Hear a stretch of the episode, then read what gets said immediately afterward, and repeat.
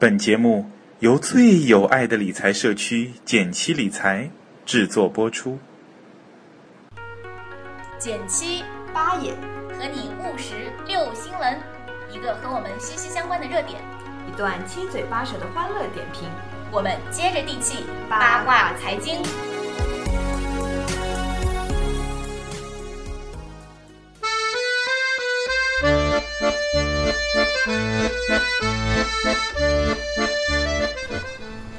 家好，我是简七。大家好，我是八爷。嗯，这一次咱们的辩论赛讨论了一个，说实话，很多人可能都思考过，嗯，经常被问到。但你说有没有特别确切的答案呢？或者说就一定是或者不是的答案呢？还真是没有看到过这样的答案。对，这是一个仁者见仁，智者见智的问题。对，说基金定投要不要止盈止损？嗯，我们首先简单的介绍一下什么叫定投。嗯，好的。定投呢，就是说定期定额，或者说大致是定额的一个方式，用让系统自动帮你扣钱，对，然后去购买基金。呃，很多人说，哎，定投要不要手续费？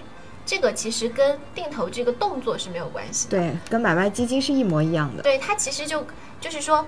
定期定额的申购，你要看的是申购费率，每只基金是不太一样的。比如说货币基金是没有的，然后这个股票型基金每只也会有不一样，然后你在不同的平台有不同的折扣。对，好，定投说到这里，止盈止损是什么意思呢？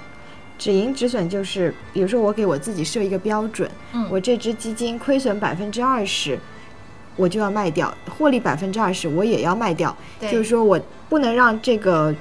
盈利和亏损的幅度波动幅度超过这个范围，否则我就会卖掉。因为我们知道我们在自己的什么基金账户上看到都是浮盈浮亏，对，意思就是说它都只是账面上的，它并没有说真正的你损失掉这笔钱或者真的赚到这笔钱。对，只有在卖出的那一刻，你的账面上的才落袋为安。是的，对，所以说到底要不要止盈止损呢？我们来看看小伙伴们都是怎么说的吧。嗯，先来看看正方的意见。首先是 Gentleman 提了一个最简单的观点：任何投资都是要设立止盈止损的。他认为要有严格的纪律才能够进行投资，否则没有一个标准来指导自己的话，其实自己都是很盲目的。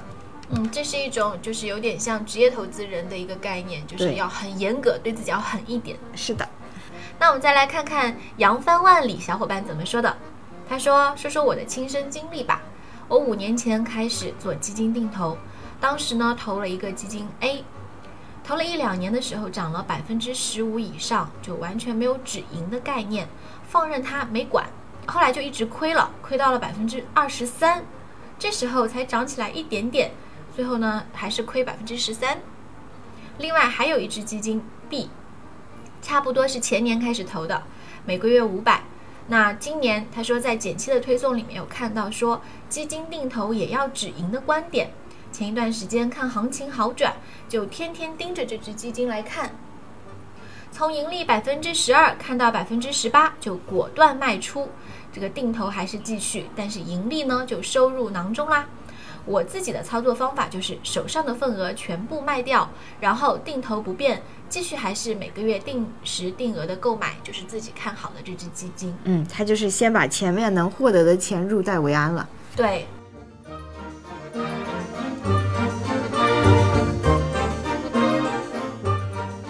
刚刚我们说到了正方的观点，其实，在我们往常就是做过好几期基金定投的专题里面，我记得好几个专家都提到过，说因为定投应该要长期来做，什么十年、二十年。所以这个中间就不要去管，就是不要去看它，不要去在意那些细节，就是不要去看它的止盈止损了。对，那我们来看看反方的小伙伴是怎么说。那 Terry Spirit 说，定投是为啥呢？就是为了不停的摊薄成本，以便在高位赎回受益，止损就不要了，越低应该越买啦，不然怎么摊薄呢？认为只要基金还在运营，就不要止损，否极泰来嘛。嗯，这个跟专家的观点比较像。对。还有还有一个 changing，对，清静那个小伙伴也是坚持这个观点的。他说：“我定投的目的就是为了养老，为了强制储蓄，每个月投个几百一千的，花时间研究一下，选了一个比较心仪的指数基金，设定了至少十年以上的定投目标，所以就没有止盈止损了。长期来看，我相信中国股市总会涨起来的。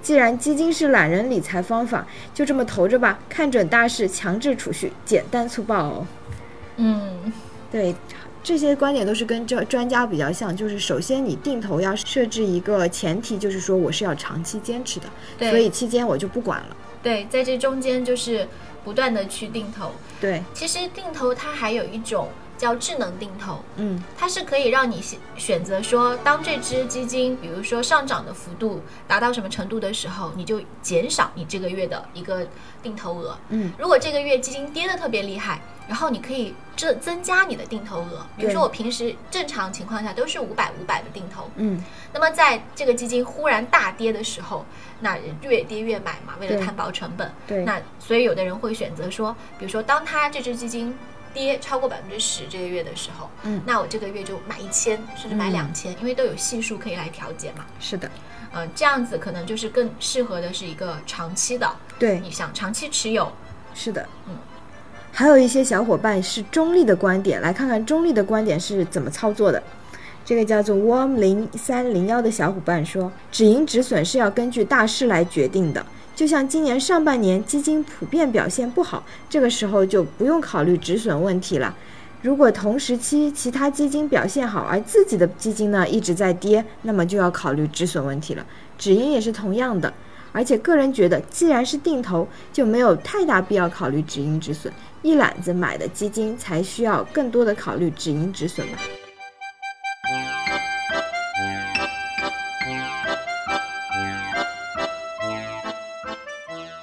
个小伙伴他有两个观点挺有意思啊、嗯第一是说，呃，如果同时期其他基金的表现好，而自己做的不好，对，那说明说这只基金的管理能力有问题。是的，就是比如说大家同样，比如说是做某一个主题的，嗯那这个市场其实，呃，比如说股票型基金，嗯，它就考验的是一个基金经理的选股能力嘛。是的，如果这个行业其实，比如说政策是利好的，但是呃别人都赚到钱了，但你这只基金同样是这个主题却在跌，那就说明这个基金经理他要么是操作手法有问题，对吧？嗯买入卖出的时点有问题，啊、要么就是选股有问题。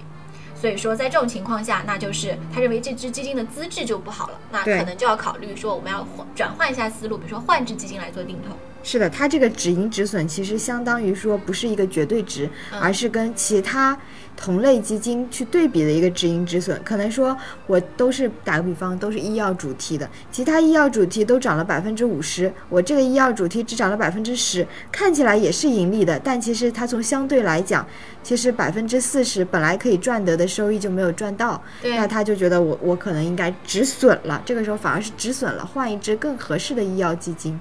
对，就是说它因为也是我们说选基金的时候一个重要指标嘛，对就是你跟同类基金的一个嗯相对的比较。是的，还有他说就是一揽子，这个我觉得倒是呃我个人不是特别认同，因为其实无论定投还是一次性申购，嗯，你的本质就是买基金，嗯不要去考虑太多，说哎这个这这块我现在手上拿的这个基金是呃定投来的还是我一次性申购的？我觉得这个其实嗯。我不是很赞同说这样区分对待，黑猫白猫就是抓到老鼠就是好猫嘛。是的所以拿到手上的基金就是你的基金，无论它是用哪种方式买进来的。嗯，我们再来说一下，有个叫做 Shelly Wang 八五的小伙伴，他他看了一个专家的书啊，叫做肖碧燕。肖碧燕说，定投的话要止盈，不要止损；单笔的话也要是止盈。对，但是对于单笔投资的话，要止盈也止也要止损，但是对于定投，不能投了不看，还是要多关注的。如果连续几个月都在下跌的话，是可以赎回的。关键是要承认自己挑选基金的失误，就是选单只基金有所失误。诶，这个止盈不止损的思路也是很独特的。嗯，这个老师就是写那个买基金为自己加薪，嗯还有什么好一个系列，就我们因为我们之前推了一篇文章，就阅读率特别高嘛，嗯就是每月定投一千块，呃，学到哪儿赚到哪儿。嗯那这篇文章里面就推荐了他好几本书，因为这个老师就是在基金方面，在特别在基金定投方面给到很多建议。嗯，要止盈，不要止损，意思就是说，如果说已经赚到，比如说百分之二十以上，那就把它卖出，把这个落袋为安到自己手上。嗯，但是他可能还是在继续坚持定投，只是说我先把前面的收益落袋为安。对，不止损的话，其实他也是坚持一个长期定投的观点，所以说他可能觉得，只要你设定一个长期的目标，中间都是在拉低成本。嗯，然后其实其中也嗯提到说，定投它并不是一个所谓懒人定投、懒人投资方法，因为很多人会把加上这样的标签来吸引人注意力嘛。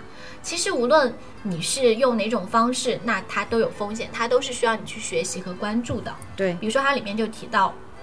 一个是说，如果连续几个月都是大跌，那这时候你就应该去看是市场不好，还是这个基金它本身操作有问题。嗯，如果是真的它自己有问题的话，大家就要承认自己挑选基金有就是失误，那么要赎回，要止损。对，嗯，大行情的情况下，那止盈不止损。那如果是在别人同样的同类型的基金都在盈利，但是你这个在跌的话，那可能有问题，那也要止损。所以我觉得综合起来，好像专家们的观点可以被总结为这样子。嗯。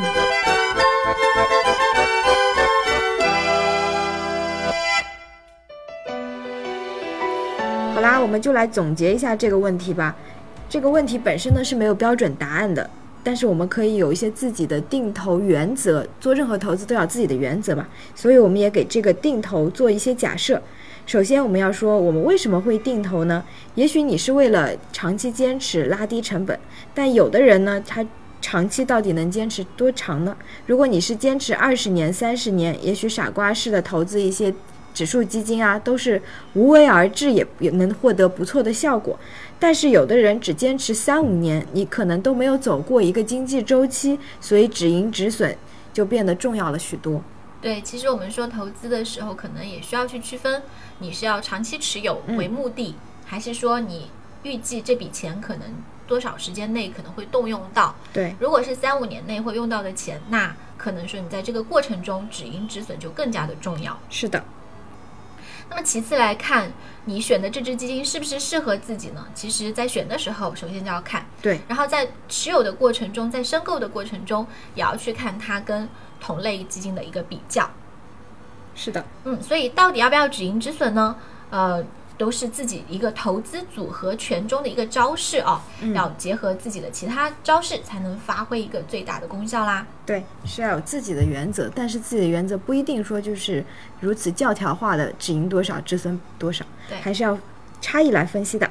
嗯，我觉得这个肖碧燕的书好像还是蛮值得去看一看，学习一下里面的理念的。是的，大家推荐大家有空的话可以读一下。对，买基金为自己加薪，好像是这个名字。是的嗯，好，我们论坛上呢也有很多人就是看完这本书以后写了书评，你也不妨去看一看。嗯，好，今天我们的电台节目到此结束啦，下次节目再见，拜拜。拜拜。